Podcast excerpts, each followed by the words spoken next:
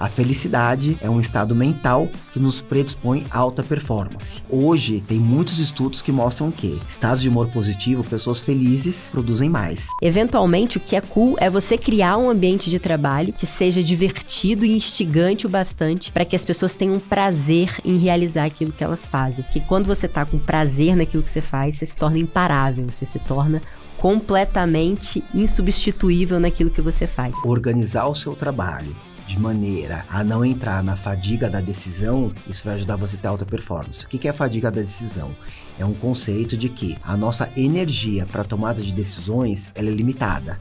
Seja bem-vindo ao Sem Atalhos, um podcast G4 Podcasts. Eu sou Thay Dantas, diretora de marca e marketing de produto aqui do G4 Educação. Nesse podcast, nós traremos para vocês as práticas, os insights, os ensinamentos necessários para você construir uma vida de alta performance. O Sem Atalhos é um oferecimento do G4 Skills, a plataforma do G4 Educação que avalia os gaps de habilidades de cada um dos seus colaboradores e constrói uma trilha de aprendizado personalizada para que eles consigam performar no seu máximo em direção aos objetivos do seu negócio. E para você conhecer a nossa plataforma, eu liberei para você gratuitamente sete dias de uso da nossa plataforma. Para você acessar, basta você escanear esse QR Code ou mesmo clicar no link aqui da nossa descrição. Hoje eu recebo aqui o Dr. Tiago Volpe. Ele é médico formado pela USP, nutrólogo, CEO da Espaço Volpe, além de faixa preta em jiu-jitsu. Dr. Tiago Volpe, um prazer receber você aqui. Temos a honra de tê-lo também como membro do G4 Club, a nossa comunidade para empresários de alto nível. Então tenho certeza que vai ser uma honra conversar com alguém tão múltiplo e diverso como você. Bom, obrigado pelo convite. Para mim é um prazer estar aqui também e poder falar sobre um tema que eu gosto tanto.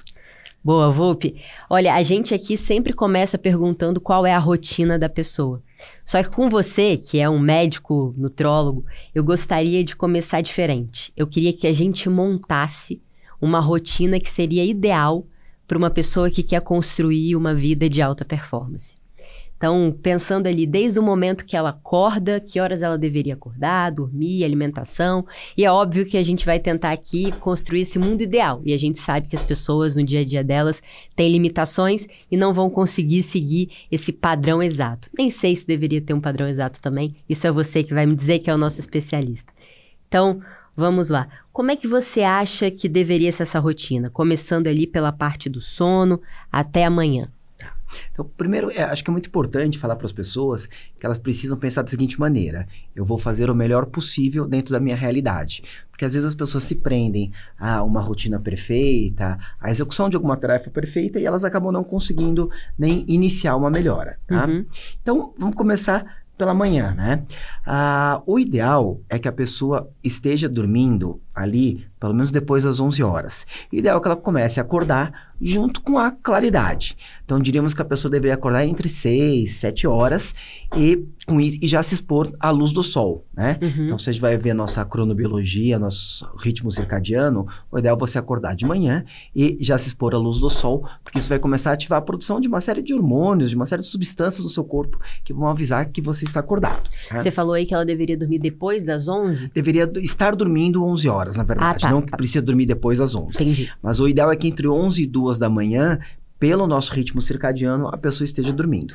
Mas se ela dormir às duas da manhã e ela já vai acordar. Se ela dormir às duas da manhã, a, o sono, não é o horário ideal para dormir, mas tá. ela vai precisar calcular que ela precisa de pelo menos sete horas de sono. Entendi. Então a gente está falando do, do que seria a rotina ideal. Beleza. Só que a gente tem que ir adaptando. É Sim. muito importante, pelo menos mais que seis horas e meia de sono. Tá? Lógico que vai depender e por que também. esse número? Por que, que é importante mais de 6 horas e meia? Isso parte de estudos observacionais. Então, tem um estudo com mais de 400 mil pessoas que mostraram que 97% das pessoas que dormiam menos de 90, menos de 6 horas e meia ah, tinham queda na performance mental. Então, você fazia testes e elas executavam tarefas cognitivas com menor eficácia. 97% delas, né? E a gente também pode trazer um pouquinho a parte do metabolismo. Também na parte metabólica, se você dorme pouco, você vai aumentar a produção de grelina, que é um hormônio que aumenta seu apetite, e vai diminuir a produção de leptina, que é um hormônio que nos ajuda na queima de gordura. Esse ponto que você falou, assim, sobre a execução mental, eu já vi, ouvi falar algumas vezes que se você dorme menos que seis horas, a sua mortalidade aumenta. Sim. Tem algum... algum... Tem estudos que, de, de uma curva de mortalidade, em que você tem uma mortalidade maior aí, abaixo das seis horas, e que muitas vezes também, quando as pessoas dormem muito, a mortalidade aumenta. Mas não seria porque ela dorme muito, seria porque o dormir muito é um sinal de que existem patologias, de que existem circunstâncias acontecendo com ela que ela está precisando de mais descanso. Então, também para aquela pessoa que ela necessita de 11 horas por dia, de 12 horas por dia, é legal que ela passe a investigar o que pode estar acontecendo com ela para ela precisar de tudo isso. Entendi. Então, ele também é um indicador pra gente de que nossa saúde não tá bem, né? Exatamente. A gente vê que hoje as pessoas têm, a gente tá falando aqui da primeira parte, né, que é o sono, que seria ideal aí, pelo menos sete horas, mais seis horas e meia de sono, e, e tem um, um, um, limite, você falou que a pessoa 11, 12 já, já seria... Normalmente, essa faixa entre seis horas e meia e nove, na maior parte dos, dos estudos, é considerada ideal. Perfeito. E a gente vê que as pessoas hoje têm muita dificuldade de pegar no sono. Então a gente ainda aqui está falando da parte de antes de acordar. É, o que, que você acha que contribui para que hoje a gente tenha esse problema das pessoas de dormirem nos horários adequados ou de até conseguirem dormir de fato? Primeiro, porque nós paramos de viver com a luz natural. A gente vive com a luz artificial. Então, muitas vezes, quando o ideal seria você acordar com as primeiras luzes do dia, você está vivendo até 9, 10 da noite completamente iluminado. Muitas pessoas até muito mais do que isso. Né? Uhum. Então, você tem hoje hábitos na, na, na rotina moderna que fizeram com que o sono da pessoa fique prejudicado. A pessoa normalmente está se expondo à luz, à luz azul, a uma tela de um celular, até um pouco antes de dormir. É muito difícil você estar tá res respondendo a mensagem de celular, tendo vários estímulos de uma série de, de, de TV, do celular, e você conseguir deitar e dormir. As pessoas acham que nós somos como um computador, como um aparelho elétrico, que a gente tem um botão de on e off, mas não é assim que nós funcionamos, né? Então, se você, por exemplo, está pensando em dormir às 11 horas, Desde as 9 horas, o seu processo de higienização do sono, de relaxamento, tem que começar. Então você, por exemplo, tem que evitar de comer a, a muito próximo do horário de dormir, porque isso vai prejudicar um pouco o seu sono. Por quê? O, o que, como que Porque prejudica? você, quando você come, você está ativando o seu metabolismo.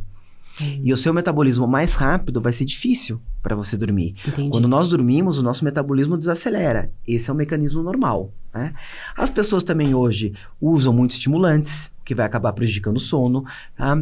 as pessoas, às vezes... Estimulantes, aí você diz desde... Desde cafeína café. até também a pessoa que usa um Veyvance. Então, você uhum. tem diversos tipos de estimulantes. A nicotina também, ela vai prejudicar o sono. Ah, é? Nicotina é um estimulante. Nicotina, ela, inclusive, é um estimulante que alguns biohackers até utilizam é para melhora cognitiva. Tá? Então, só que se você usar alguma coisa para melhora cognitiva depois das 18 horas, é muito provável uhum. que isso vá piorar. E algo que as pessoas fazem muitas vezes para ter uma melhora momentânea na performance mental, aquela melhora, pô, tem uma semana que eu preciso de algumas coisas, elas vão sacrificando o sono e em um segundo momento a performance dela vai cair. Uhum. Então a pessoa às vezes tá, ela está remediando todos os dias algo que ela não tem porque ela não está com hábitos saudáveis. Então a gente diria que você tem que ter um sono aí. O legal é você mirar em 7 horas, tá? Porque você mirando em 7 horas, você dificilmente vai mirar em 6 horas e meia e vai conseguir mirar, é. né? então, dormir 6 horas e meia. Então mire em 7 ou 8 horas, né?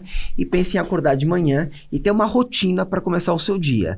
E mesmo a pessoa que por algum motivo tem que dormir às 2 da manhã e vai acordar às 10 da noite, que ela deita a cama nas duas, ela ainda não pega no sono na hora, ela vai criar a rotina dela para as 10 da manhã, tá? Uhum. Então não prejudica você acordar às 10 da manhã a sua rotina. Você tem que ter uma rotina da manhã. Obviamente seria melhor que você tivesse acordado um pouco mais cedo e dormido um pouco mais cedo. Uhum. Só que você não pode deixar o que você não consegue fazer atrapalhar o que você consegue. Excelente isso. E aí a pessoa, você falou, putz, acordou, o ideal seria que você se expusesse à luz solar. Acordou, você vai se expor à luz solar, tá? Porque isso está ativando uma série de mecanismos que vão mostrar para o seu cérebro que você está acordado, tá? Uhum. Ah, em seguida, uma coisa que funciona muito é a pessoa ter alguma rotina para melhorar a, performance mental dela. A principal delas é a meditação. Então, ou meditação, ou exercícios de respiração, para algumas pessoas também funcionam. Então, a pessoa vai começar aquela rotina da manhã. Então, você tem aquela questão do, da meditação.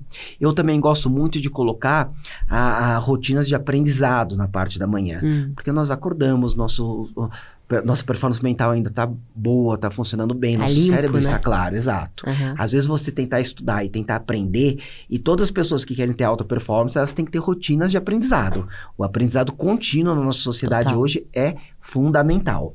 E às vezes você tem uma, o dia inteiro com problemas, uma série de coisas, você não vai ter uma- um resultado tão bom estudando à noite, tá? Então você trazer as suas rotinas de aprendizado para amanhã funcionam bastante, né? E aí também, aí eu vou falar de colocar a atividade física na parte da manhã, pelo menos Só, só voltar um pouquinho Sim. nesse ponto da meditação, né? É uma coisa que, bom, no âmbito espiritual sempre existiu, né? Tanto no budismo quanto no próprio catolicismo. A gente sempre teve a meditação como uma prática. E agora parece que a ciência, a psiquiatria, a psicologia tem abraçado bastante a meditação como uma ferramenta de melhora da qualidade mental, da saúde mental. Qual- o que, que- o que, que causa a meditação? Como ela ajuda as pessoas, sem ser no âmbito místico, né? Que eu Sim. também gosto, mas sem ser no âmbito místico. Como ela ajuda as pessoas de fato? É importante ah, pensar que a meditação ela não ajuda só na saúde mental, ela ajuda na saúde mental e na saúde física. Ah, é? tá?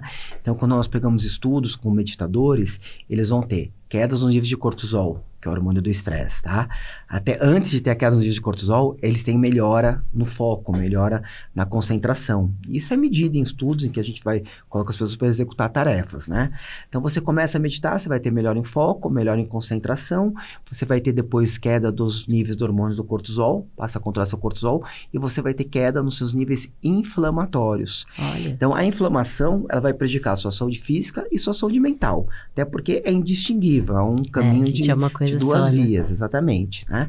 Ah, aí, quando a gente vai pega meditadores mais frequentes e meditadores mais pesados, no sentido de meditar um pouco mais, aquela- hoje as pessoas meditam 10 minutos, 15 É. minutos. Se você vai começando a aumentar e pegando pessoas que meditam um pouco mais e há mais tempo, você consegue até identificar aumento nos telômeros, que é um marcador celular de envelhecimento. Então a pessoa começa a meditar, ela começa a ter crescimento no telômero, que significa que é como se ela tivesse um rejuvenescimento biológico. A célula melhora a saúde dela na questão da meditação. né? Uau. Se, aí, se você pega os grandes meditadores, os estados de humor positivo deles predominam. Então, é aquela pessoa que dificilmente ela vai ter ansiedade, aquela pessoa que está com bem-estar, felicidade. Você pega a, a- a idade cerebral desses grandes meditadores, e geralmente ela é bem menor do que seria a idade cronológica dela. Então a gente consegue medir a idade cerebral através de vários exames de imagem, e aí tem vários marcadores que falam: olha, esse cérebro aqui parece ter 37 anos, esse cérebro aqui parece ter 40 anos. Então a meditação vai fazer com que você tenha uma idade biológica cerebral menor do que sua idade cronológica também. Então a meditação tem diversos benefícios e ela seria, eu, eu brinco que ela é a musculação do nosso cérebro. Que legal. Muito bom. Beleza, acordei, me expus à luz solar, realizei a minha meditação e aí eu posso, nesse tempo que eu tenho, escolher entre atividade física ou uma atividade intelectual. Você falou sobre a atividade intelectual aí inicialmente. Eu sou uma apaixonada por aprender e eu acho que é isso que você falou. Se a gente quer ter uma vida de alta performance, a gente tem que ser um excelente aprendedor. Gosto de brincar que é uma vantagem competitiva absurda. E o aprendizado, ele se dá tanto no exercício de você estar aberto é, para conhecer coisas novas, quanto também de você ser humilde o bastante para entender que o que você pensa ou pensava há pouco tempo atrás pode estar completamente errado, né? E eu acho que essa essa capacidade da gente de aprender coisas novas, de mudar de opinião, é, transforma a nossa vida em algo muito mais interessante. Acho que também é um estímulo para a nossa saúde mental. A gente está em constante evolução, em constante aprendizado, não está parado. E aí você falou do exercício físico, né? É, o exercício físico, Volpe, você falou que o ideal, de repente, na, na, parte da manhã. Tem alguma diferença se eu escolho fazer um exercício físico pela manhã ou pela noite? Ou, ou não, o importante é fazer o exercício físico? O importante é fazer o exercício. Tá. Faça o exercício na hora que puder, que ele vai te trazer benefícios. Só que se a gente for organizar uma rotina perfeita do dia, o ideal é que à noite nosso metabolismo já esteja diminuindo. Hum, Portanto, um exercício muito próximo do horário de dormir pode prejudicar o seu sono. Só que muitas pessoas, se você não tem alternativa, faça o que puder, né? Então, eu colocaria que o exercício ideal seria o feito aí até a, o horário do almoço, tá? E lembra que eu estou pensando na rotina de um executivo, de um empresário de alta performance. Sim. Se a gente for pegar atletas, por exemplo, a gente sabe que muitos atletas performam muito bem em torno das 17, 18 horas. Então, mas, voltando para o nosso universo, a gente está Uhum. pensando no empresário que vai provavelmente ter uma carga de trabalho grande aí ao longo do dia. Sim. Então, eu diria que ele teria que fazer o exercício ou na parte da manhã, ou logo depois da, da meditação, ao acordar, ou no horário do almoço, tá? Bacana. Então, montando a rotina perfeita, eu colocaria acordar, expor a luz solar, meditação, rotinas de aprendizado ou atividade física, até próximo aí do horário do almoço, até próximo do horário no qual ele precisa começar o dia dele, a, a operação realmente do dia dele, o trabalho. né? O café da manhã, você acha, aí entrando né, nesse momento de, de alimentação, de jejum, não o café da manhã, de jejum, Sim. você acredita que, que o café da manhã é a refeição que deve ser pulada? Não obrigatoriamente, Ah. tá? Ah, você, de manhã, o ideal, se você quer melhorar sua saciedade ao longo do dia, é você ingerir proteínas. Então, Uhum. como exemplo, a gente pode colocar ovos, etc. E ingerir fitonutrientes. Fitonutrientes você vai obter com, com vegetais de cores diferentes. O que, que são fitonutrientes? exatamente? Fitonutrientes são vitaminas, minerais, são uma série de substâncias que vão ter ação antioxidativa no seu corpo. Então, se você já começar o seu dia com isso, então a gente pode falar de alimentos aí, uma cúrcuma, a gente pode falar de várias coisas que você pode colocar na parte da manhã. Esses alimentos antioxidativos, Volpe, qual é a função que eles têm? Por que, que são Antioxidantes. bons? É, os alimentos antioxidantes, eles ao diminuir a oxidação do seu corpo, eles diminuem uma das principais formas que nós temos de lesionar a nossa célula. Nós envelhecemos porque nós inflamamos, porque nós oxidamos e porque nós glicamos, que é um efeito que o açúcar tem na nossa proteína. E muito da nossa performance depende da energia que a nossa mitocôndria consegue produzir. Quando nós estamos oxidando nossa mitocôndria, a- é- ela passa a produzir menos energia. Então vai cair nossa performance física, nossa performance mental, as performances de vida em geral vão cair quando a gente não produz energia suficiente. tá? Legal. Então, o café da manhã, ele não obrigatoriamente precisa ser pulado, tá? Hoje fala-se muito de jejum intermitente, Sim, mas talvez o jejum intermitente mais eficaz que existe é o jejum intermitente noturno. sim. É aquela pessoa que vai parar de comer 4 horas, vai parar de comer 5 horas e no outro dia de manhã vai sinalizar pro corpo dela que ela tá, tá acordada, vai começar já a ativar o metabolismo. Então, fazer um café da manhã é uma coisa saudável, né? E se você não consegue fazer o jejum noturno, como é o caso de grande parte das pessoas, aí você pode trabalhar com duas, três vezes na semana o jejum ma- matinal. Aí você pula o café da manhã para ir pro horário do almoço. Né? Então, por Esse- essa parte do jejum é muito, é muito louco, assim, porque eu sou uma dessas pessoas. Eu gosto, e eu, eu conversei bastante com a Rita Castro, uma nutricionista, veio aqui recentemente, é, e, e, e tô começando a tentar fazer o jejum noturno. Porque pra mim sempre foi, desde que eu nasci, real, assim, de criancinha, muito nova, eu me lembro, uma dificuldade muito grande de comer pela manhã. E uma vontade muito grande de comer à noite. Então, meio que bem antes de existir jejum intermitente, na verdade, a minha mãe me obrigava a tomar café da manhã, ficava indignada, porque para ela o café da manhã é a refeição mais importante do dia, você precisa se alimentar antes de ir para escola. Eu tinha uma dificuldade extrema de comer de manhã. Por que, que as pessoas têm mais dificuldade de pular a refeição da noite do que da manhã? Mais uma vez, pelos hábitos modernos que temos. Normalmente, à noite é a hora que você está exercendo um papel social. Sim. A maior parte das pessoas sai do trabalho, é a hora que ela vai jantar com a família, é a hora que ela vai conversar. Às vezes as pessoas vão sair à noite, vão visitar restaurantes. Então, geralmente, o período noturno é o que nós dedicamos hoje para o relacionamento social. Lembrar que na maior, parte da história do homem não foi assim. Porque quando começava a escurecer, as pessoas estavam recolhidas em casa.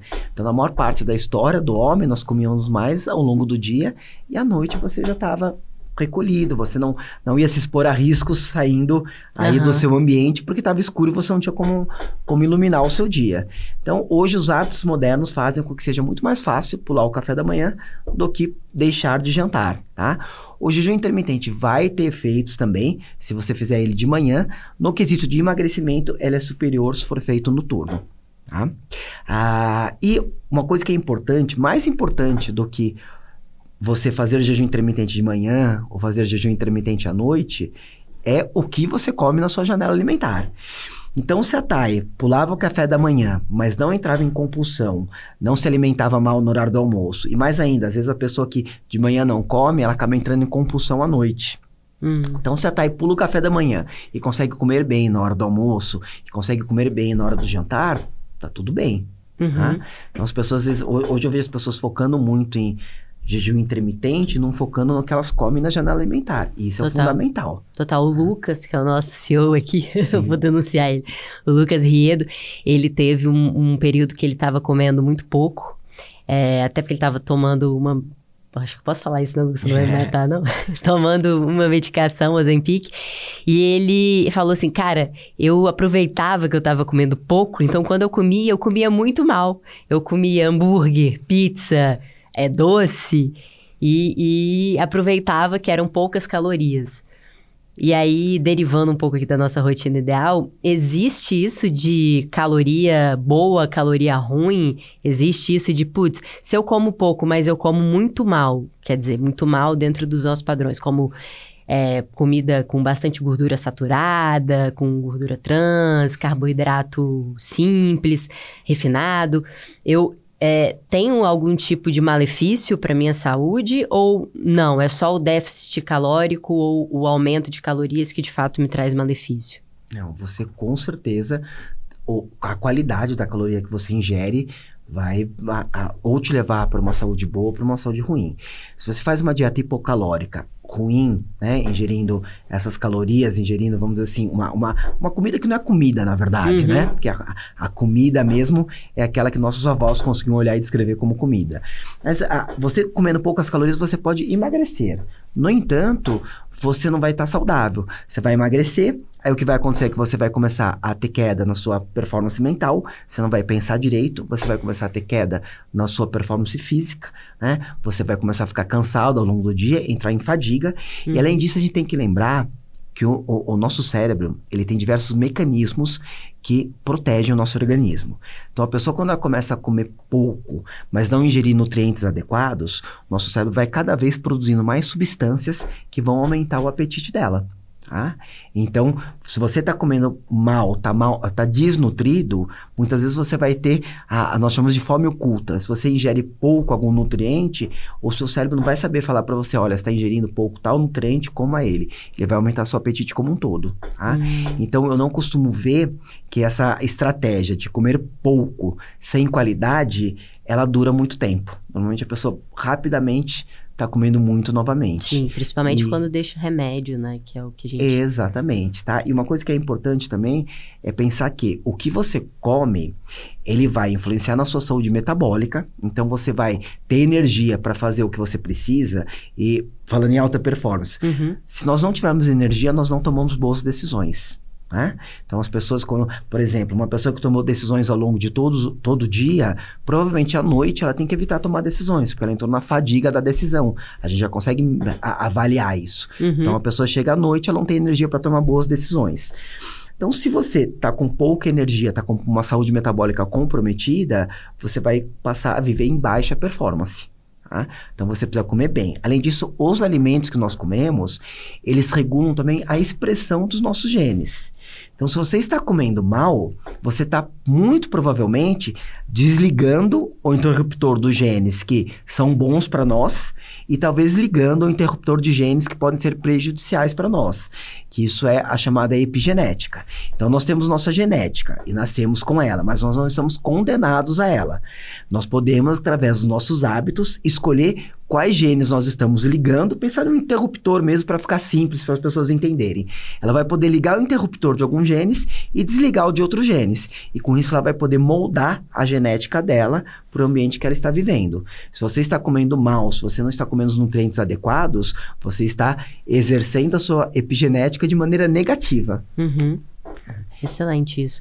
E aí você estava falando, bom, sobre, sobre o café da manhã, retomando aqui é, que o ideal que a pessoa que, que, se alimente ali no café da manhã, ela, ela consuma proteínas para ter mais saciedade e alimentos é, antioxidantes. Você deu alguns exemplos aqui, como a cúrcuma, por exemplo, como alimento antioxidante.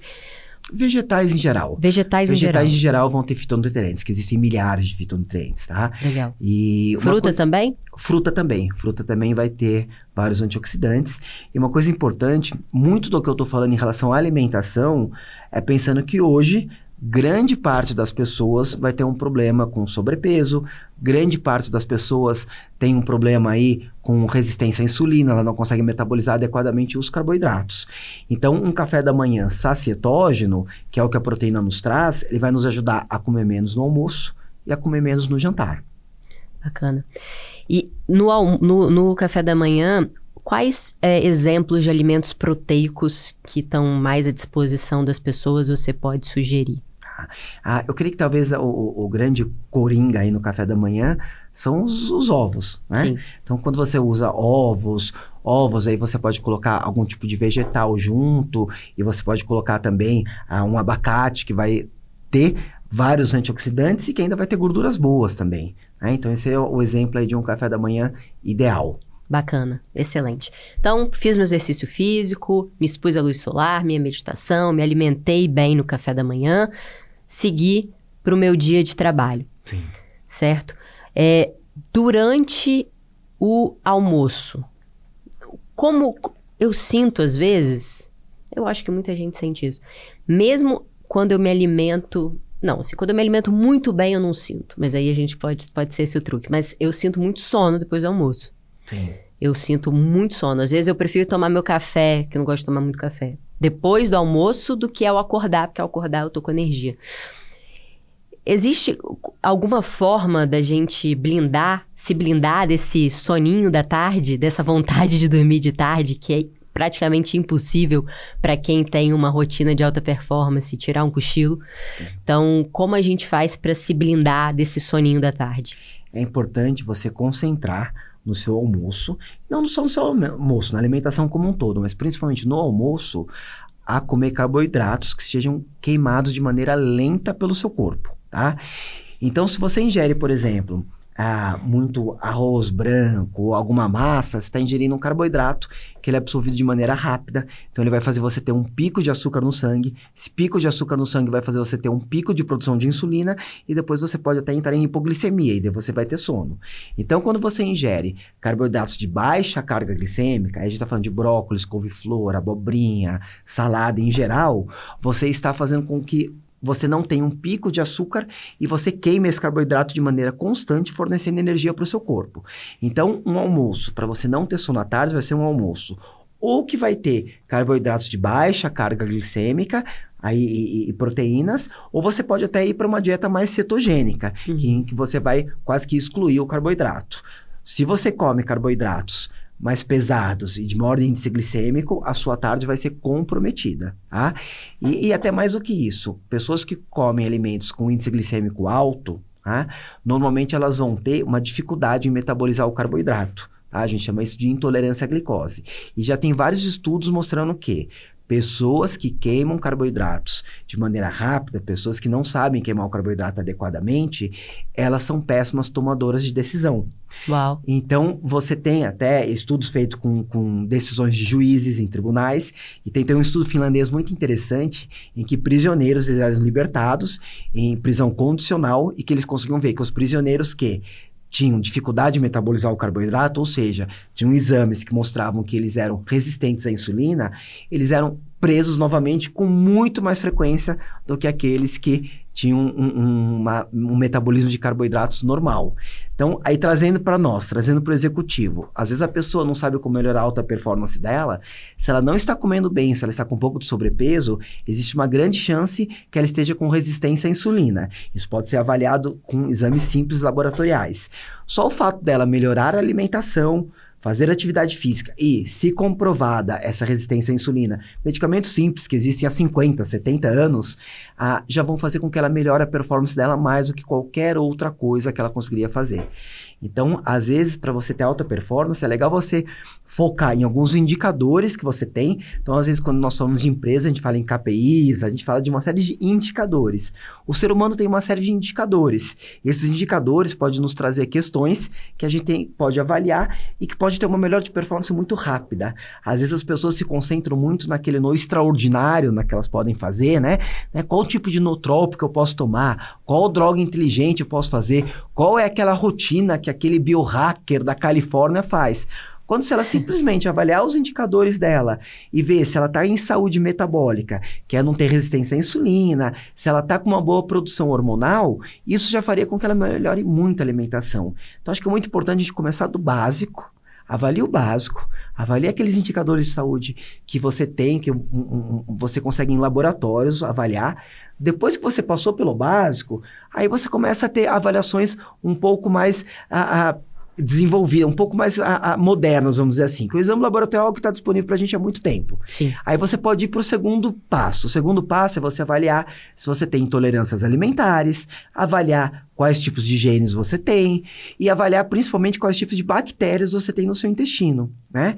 Hoje a gente consegue saber se as pessoas têm bactérias benéficas ou maléficas. E hoje a gente consegue até fazer uma suplementação aí de probióticos e bactérias para o intestino a, a, voltadas para algumas coisas específicas. Então a gente sabe que tem algumas bactérias que, se elas estiverem em grande quantidade no intestino, ajudam a pessoa a emagrecer. A gente sabe que tem alguns tipos de bactérias que se elas estão em grande quantidade no intestino, elas vão melhorar a depressão e vão melhorar é, a ansiedade. Isso é muito louco, né? Então, nossa saúde intestinal é muito importante. Mas lembrando, começa pelo básico, depois você só dá um passo além e você avalia algumas outras coisas. E só depois disso que você vai pensar se você vai usar ou algum tipo de nootrópico, algum tipo de droga inteligente. Então, a gente tem que saber respeitar aí a, a, essa escadinha de performance. Muito legal isso que você falou. E o intestino, de fato, eu acho que é um, é um órgão que ganhou muita notoriedade recentemente e ele está 100% ligado a essa escolha simples, quer dizer, 100% não, mas fortemente ligado a essa escolha simples e antiga que é a nossa alimentação, né? Então, eventualmente também, não sei, se você toma uma quantidade ali de,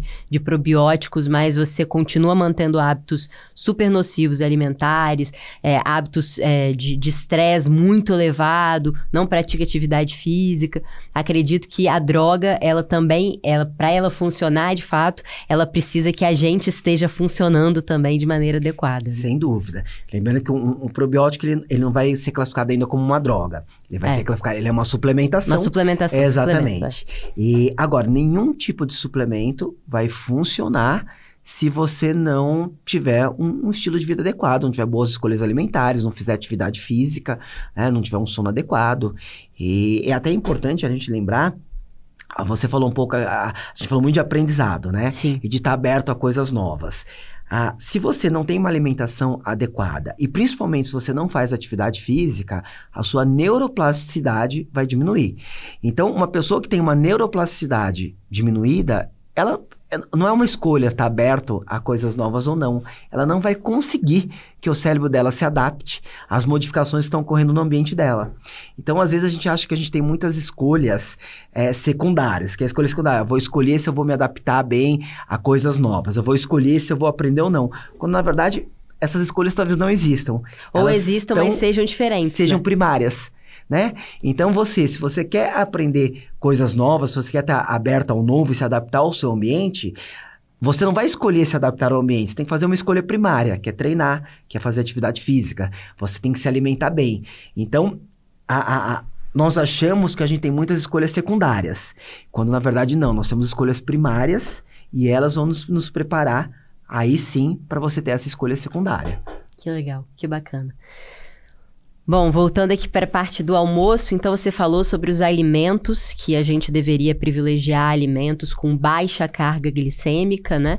É, que alimentos, você falou uma dieta cetogênica, que aí é basicamente uma, uma quase exclusão, não é? Dos carboidratos. Exato. Dieta cetogênica você diminui bastante a quantidade de carboidratos e muitas pessoas se adaptam a isso e, e relatam uma melhora na performance mental com a dieta cetogênica, tá? Uhum. Agora, para a maior parte das pessoas, a, a dieta vai ser aquela dieta que vai ser rica em carboidratos de baixa carga glicêmica, então a gente está falando de vegetais em geral, vai ter uma quantidade pequena de carboidratos de média carga glicêmica, que seriam aí os grãos integrais, desde que ela não tenha intolerância a eles, isso pode ser avaliado. Né? É importante também que a pessoa ingira proteínas em quantidade suficiente, e é importante que ela ingira gorduras boas, que são as monossaturadas e as insaturadas, principalmente aquelas gorduras ricas em ômega 3.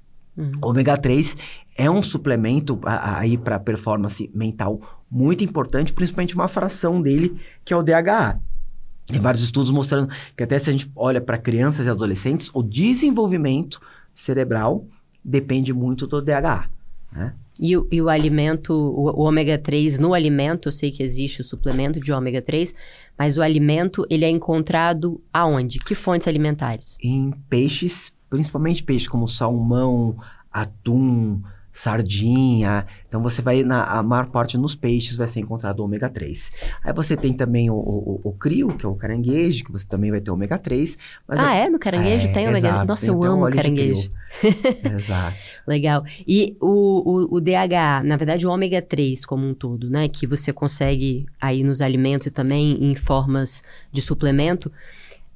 É, você falou que o DH tem estudos que ajudam ali na fase infantil, no desenvolvimento cognitivo das crianças. Então, acho que é até uma boa dica aí para quem é mãe e pai está ouvindo a gente.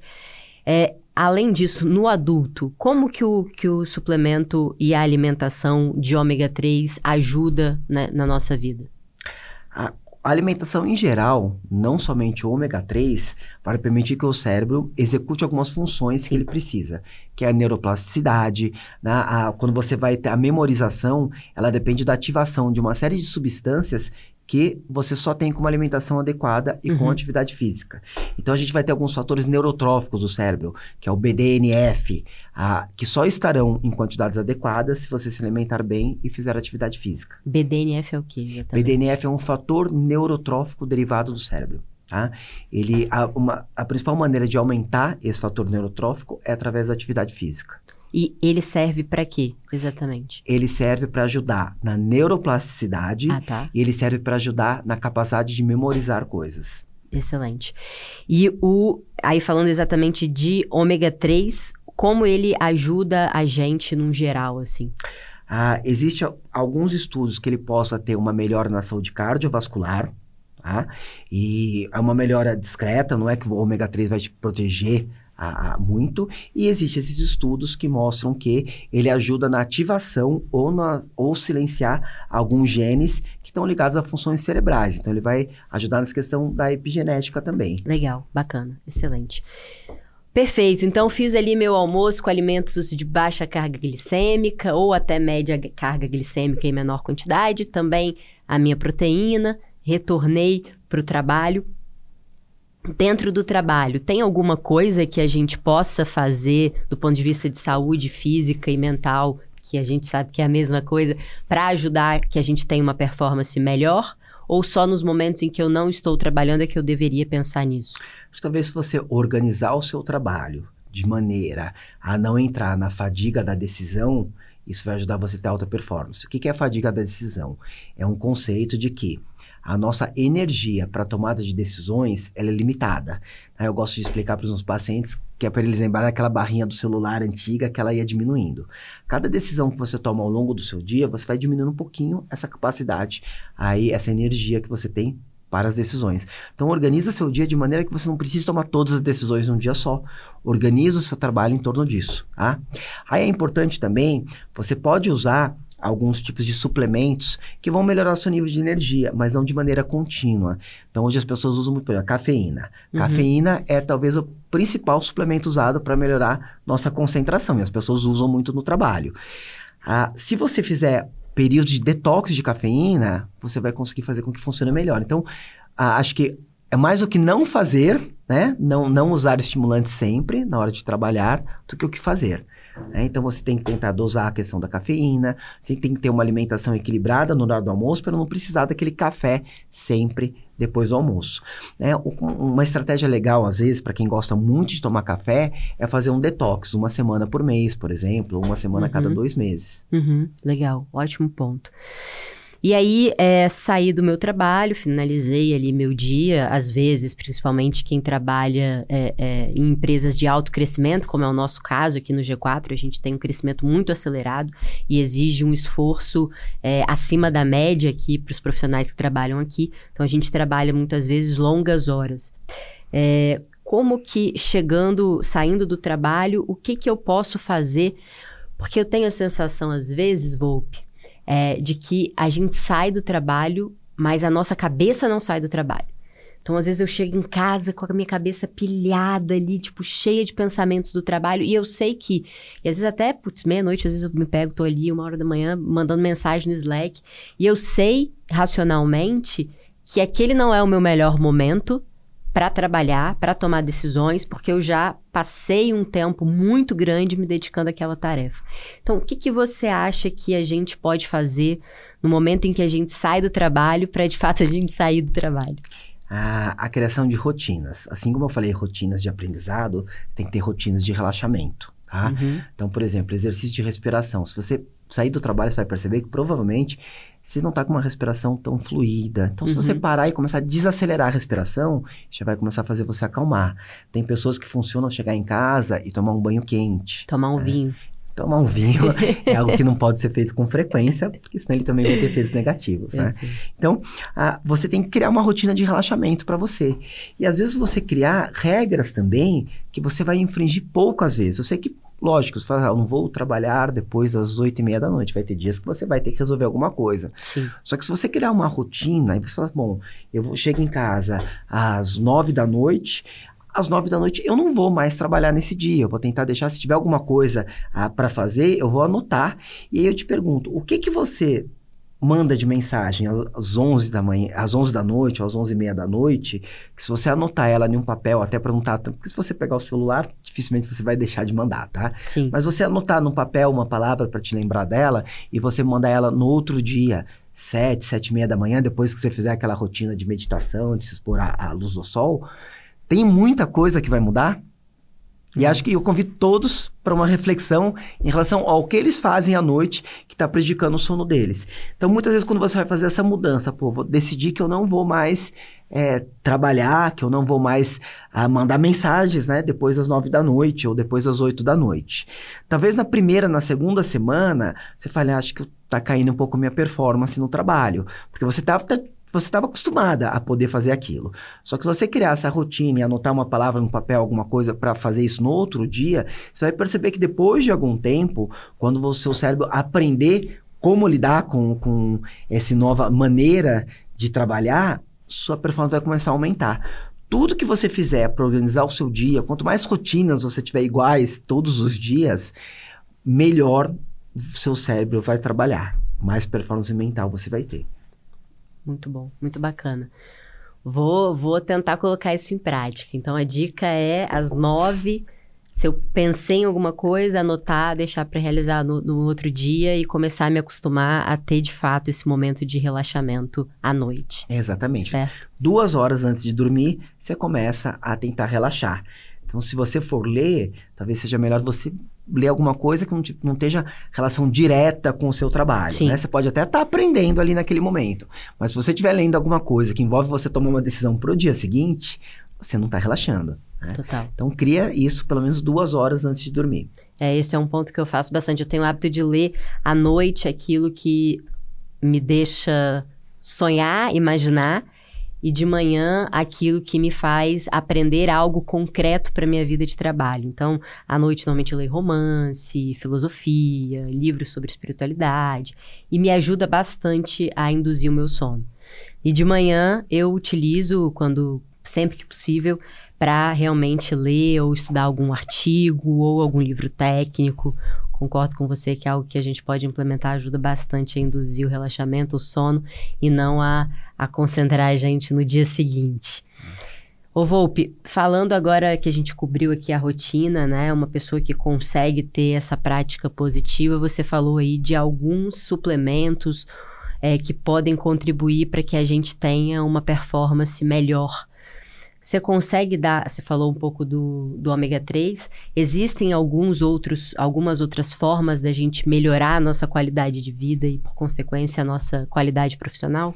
Sim, então a gente vai partir do pressuposto que a gente já está se alimentando Exato. corretamente, que estamos fazendo atividade física, estamos ah, tendo um sono adequado, né? Aí vamos entrar para a parte de suplementação. Acho que a, as pessoas quando pensam em, em, performance mental, elas pensam muito em suplementação estimulatória. Sim. Mas eu vou voltar uma casa, tá? Então, se você melhorar a quantidade de energia que a sua mitocôndria gera, se você melhorar a produção de ATP, tá? Uhum. Você está melhorando tanto performance física quanto performance mental. Então, eu vou começar falando de um suplemento que a maior parte das pessoas conhece, mas para academia, a creatina. A creatina ajuda a formação de ATP. Então, Uau. a creatina é considerada um excelente nutrópico. Tá? Não sabia. Então, creatina, você, ó, eu recomendo creatina para quase todos os pacientes, tanto por conta do que ela vai ajudar na questão física quanto na questão mental. A creatina que ele eu, eu, eu, gosto de jogar aqui o que todo mundo está falando na rua, Sim. porque ajuda a gente a, a, a, tirar dúvidas importantes. A creatina, ela não incha? Não faz com que as pessoas retenham muito líquido e fiquem mais largas? Só em quantidades muito grandes, tá? Antigamente existia um protocolo de creatina que a gente falava em carregamento que usava-se, por exemplo, 20 gramas de creatina durante 10 dias, para depois voltar para uma dose de 5 gramas. Se você usar continuamente de 3 a 5 gramas, é muito pequena ou inexistente qualquer tipo de retenção. Na verdade, é inexistente qualquer retenção. O que você pode conseguir puxar um pouco mais de líquido para dentro do músculo, Tá? Esse líquido dentro do músculo, ele vai ajudar na formação de glicogênio, ele vai ajudar de uma série de formas. Então, às vezes a pessoa pode falar, comecei a, usar, a tomar creatina, aumentou um quilo no meu peso depois de 15 dias, depois de 30 dias. Só que esse quilo é porque o seu músculo está com mais água dentro dele, que é uma coisa boa e que nem dá aspecto de retenção, não. Dá um aspecto até mais bonito, que ele puxa essa água do subcutâneo.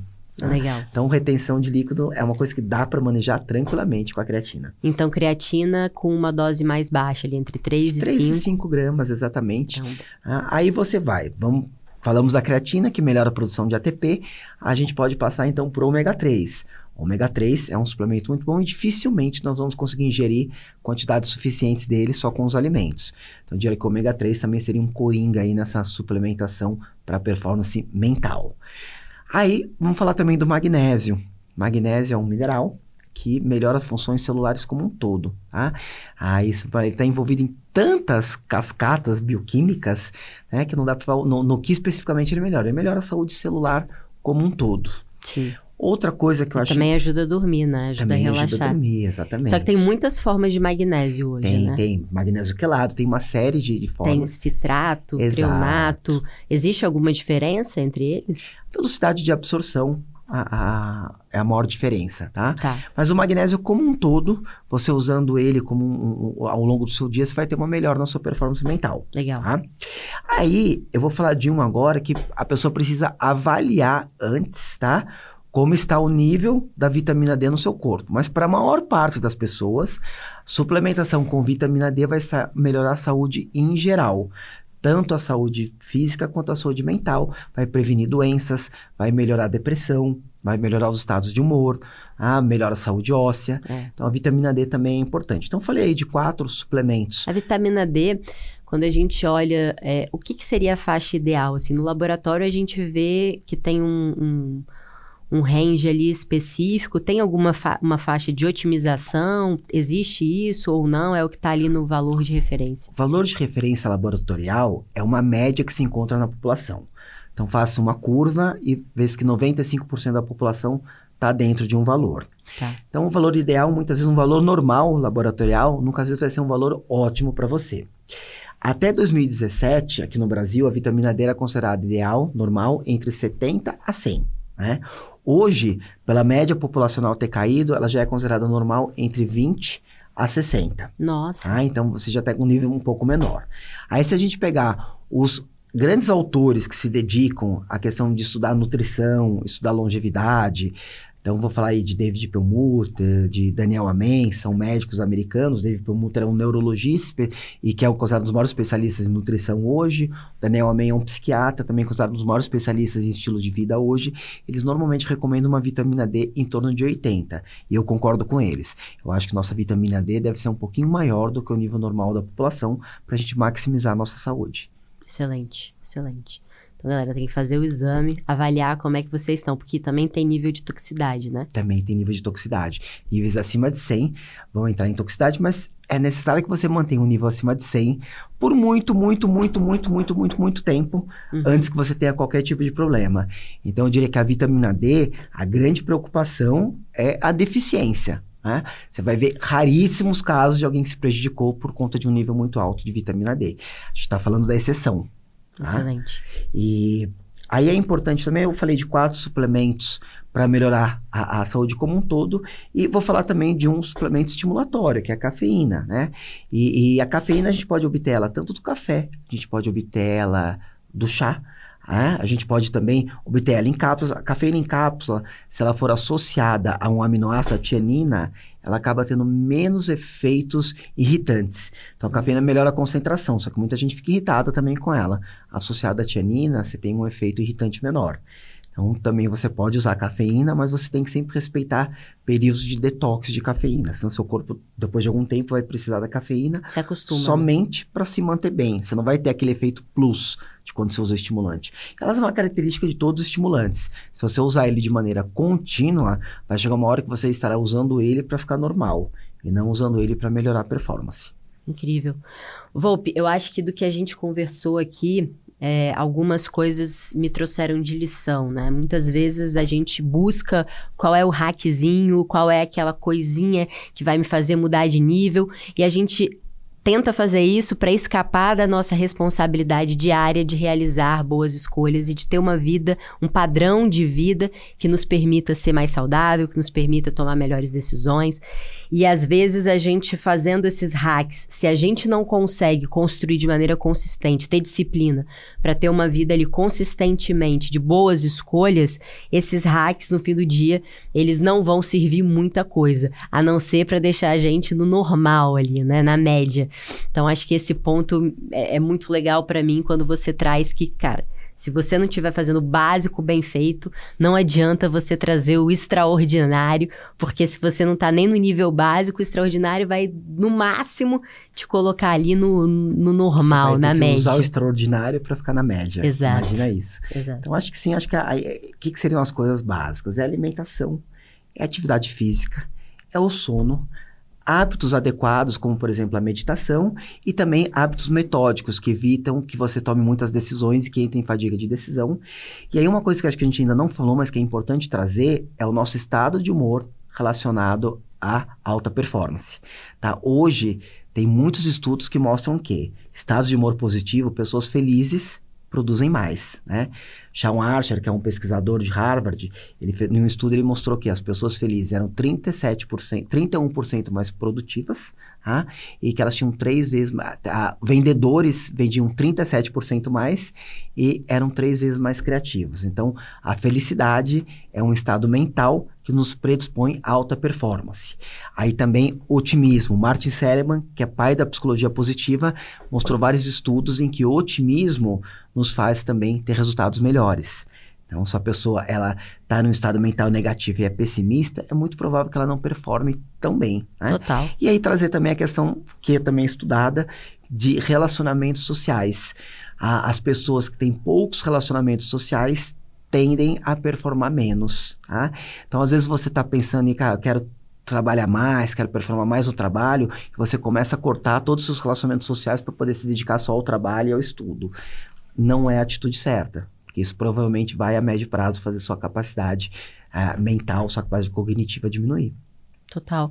Uma coisa que eu falo bastante, eu reparo muito em mim e nas pessoas com quem eu convivo, é, é muito difícil você competir com quem está se divertindo no processo. Fizeram um estudo com uma tenista, eu me esqueci o nome dela agora, mas era uma tenista que performava muito fora da média e entenderam que o principal não era exatamente o treino que ela realizava, mas é o quanto ela se divertia naquele treino, quanto ela era criança na época, quanto ela achava legal aquilo, bacana, curioso, ela estava sempre provo se, é, se provando, experimentando. Aquilo fez com que ela tivesse uma dedicação muito maior e que ela executasse muito melhor aquelas tarefas que eram propostas para aquela tenista. E eu reparo isso 100% no meu dia a dia. Aqui no G4, por exemplo, que a gente tem essa mudança constante, a gente tem bastante autonomia, mas a gente está sempre se desafiando intelectualmente. O ambiente, ele é tão energizante, interessante, que você tem muito mais prazer em realizar as coisas complexas do que quando você está num ambiente extremamente burocrático, lento, mais tradicional, enrijecido e que aquilo é muito sério, muito sisudo e você perde essa maleabilidade que a diversão te dá. Então, quando você encontra pessoas, profissionais que se divertem no processo, você vai ver profissionais que performam muito melhor. E é, não sei se conscientemente ou não, as startups que se tornaram mais famosas, elas tentaram produzir ambientes divertidos dentro do universo do trabalho, né? Então ficaram até famosas e muita gente emulou sem saber o porquê. Ah, vou colocar um ping-pong, um sofá. Mas por quê? As pessoas sabem, não, porque é legal, porque é cool. Cara, eventualmente o que é cool é você criar um ambiente de trabalho que seja divertido e instigante o bastante para que as pessoas tenham prazer em realizar aquilo que elas fazem. Porque quando você está com prazer naquilo que você faz, você se torna imparável, você se torna completamente insubstituível naquilo que você faz, porque você está totalmente imbuído, dedicado daquilo. Então, isso que você está falando é muito positivo, né? Tanto a felicidade é, é, na sua vida como um todo, como você encontrar diversão, alegria e felicidade no seu trabalho no dia a dia, certamente vai te levar para um nível de performance muito melhor. Sem dúvida. Volpe, foi excelente conversar com você, trouxe grandes aprendizados, uma honra receber você aqui. Quer trazer mais algum ponto antes da gente finalizar? Ah, eu acho que a principal coisa é isso, a gente concentrar em coisas básicas. Acho que as pessoas estão se perdendo muito com aqueles hacks extraordinários e não estão fazendo o básico. Então, alimentação, atividade física, sono e hábitos adequados. Excelente, vou, eu vou finalizar com uma frase que me veio à mente enquanto a gente conversava aqui. Uma vida gasta em atalhos, muitas vezes é uma vida em direção a lugar nenhum. Então, ter clareza de para onde a gente está indo, encontrar bons caminhos, não necessariamente os bons caminhos passam por caminhos de atalhos. Muito obrigada, foi ótimo conversar com você. Obrigada, pessoal. Espero vocês no nosso próximo episódio. Lembrem de seguir o G4 Podcast e dar ali sua avaliação de cinco estrelas para gente se você gostou, ou mesmo deixar feedbacks no nosso Instagram para que a gente melhore e faça cada vez mais podcasts que sirvam para que você construa uma vida de alta performance. Muito obrigada!